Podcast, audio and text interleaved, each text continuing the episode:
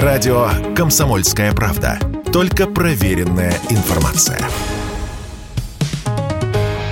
«Экономика» на Радио КП.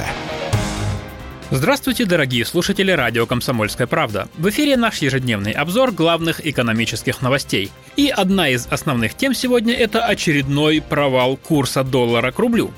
Доллар стоит 57 рублей, евро 59. Так дешево валюта не стоила 4 года. А ведь пару месяцев назад представить себе такую картину было невозможно. Обе валюты стоили примерно вдвое больше. А если доллар и евро продолжат падать по отношению к рублю, то примерно к июлю могут наступить те времена, когда доллар стоил 30, а евро 40. Что случилось?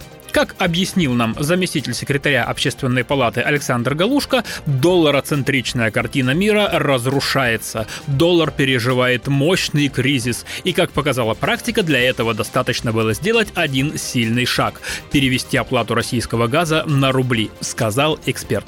Это, конечно, звучит сильно, но мне кажется, все не так просто. Мы еще вернемся к вопросу о низком курсе, но сейчас интересно другое.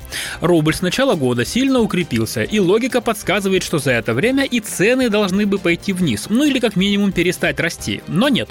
Росстат отчитался, что с начала года инфляция составила почти 12%. Самый сильный скачок цен был в марте, но и сейчас они продолжают расти, хотя уже и не так быстро. Почему так происходит?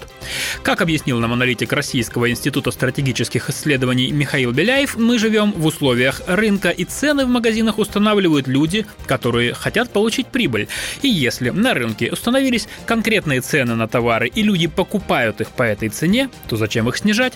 Ну, разве что немного, чтобы распродать запасы. Конечно, если мы начнем задавать вопросы продавцам, то они будут ссылаться на сложности с доставкой и высокие старые закупочные цены. Кстати, о закупочных рыночных ценах. Если вы сейчас попытаетесь купить какой-нибудь товар в иностранном интернет-магазине, то сделаете удивительное открытие. Курс рубля, хоть к доллару, хоть к евро, хоть к зомбийской кваче, вам пересчитают вовсе не по котировкам российского Центробанка, а по рыночному курсу. То есть насчитают примерно 80-100 рублей за доллар.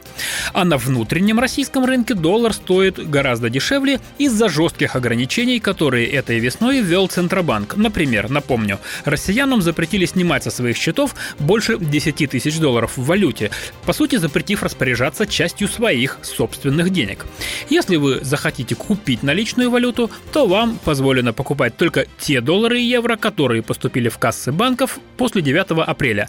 А много ли вы знаете наивных людей, которые станут менять баксы на рубли по такому курсу? В общем, проще сказать, что купить их нельзя. Поэтому и воспринимать всерьез этот доллар по 57 и евро по 59 невозможно. Какая разница, сколько рублей за доллар сегодня поставит Центробанк, если его все равно не купишь. В общем, без 100 грамм во всем этом не разберешься. Кстати, о 100 граммах. Финансовый кризис – это большая проблема. А проблемы у многих из нас принято топить в стакане. И этот процесс, к сожалению, разгоняется. За 4 месяца с января по апрель продажи алкоголя в России выросли на 4,3%, если сравнивать с таким же периодом прошлого года. И это без учета слабоалкогольных напитков вроде пива и сидра. Такие данные приводит Национальный союз защиты прав потребителей.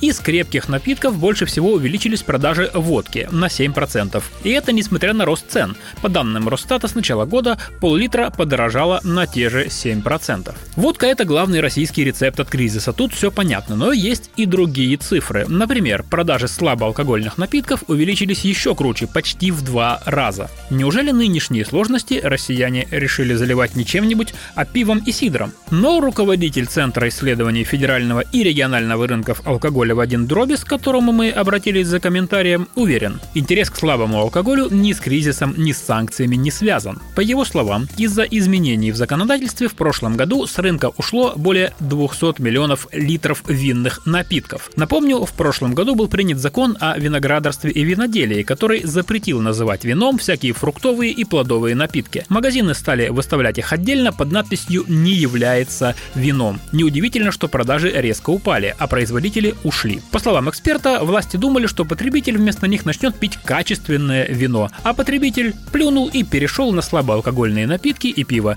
Вернее, не потребитель, а потребительница, поскольку это преимущественно женщины. Они в основном и употребляли винные напитки. Те, кто не дотягивал по доходам до вина. Вот этот объем и заместился пивом, пивными, слабоалкогольными напитками, сидром. В общем, как говорят эксперты алкогольного рынка, шершеля сидр. «Экономика» на Радио КП.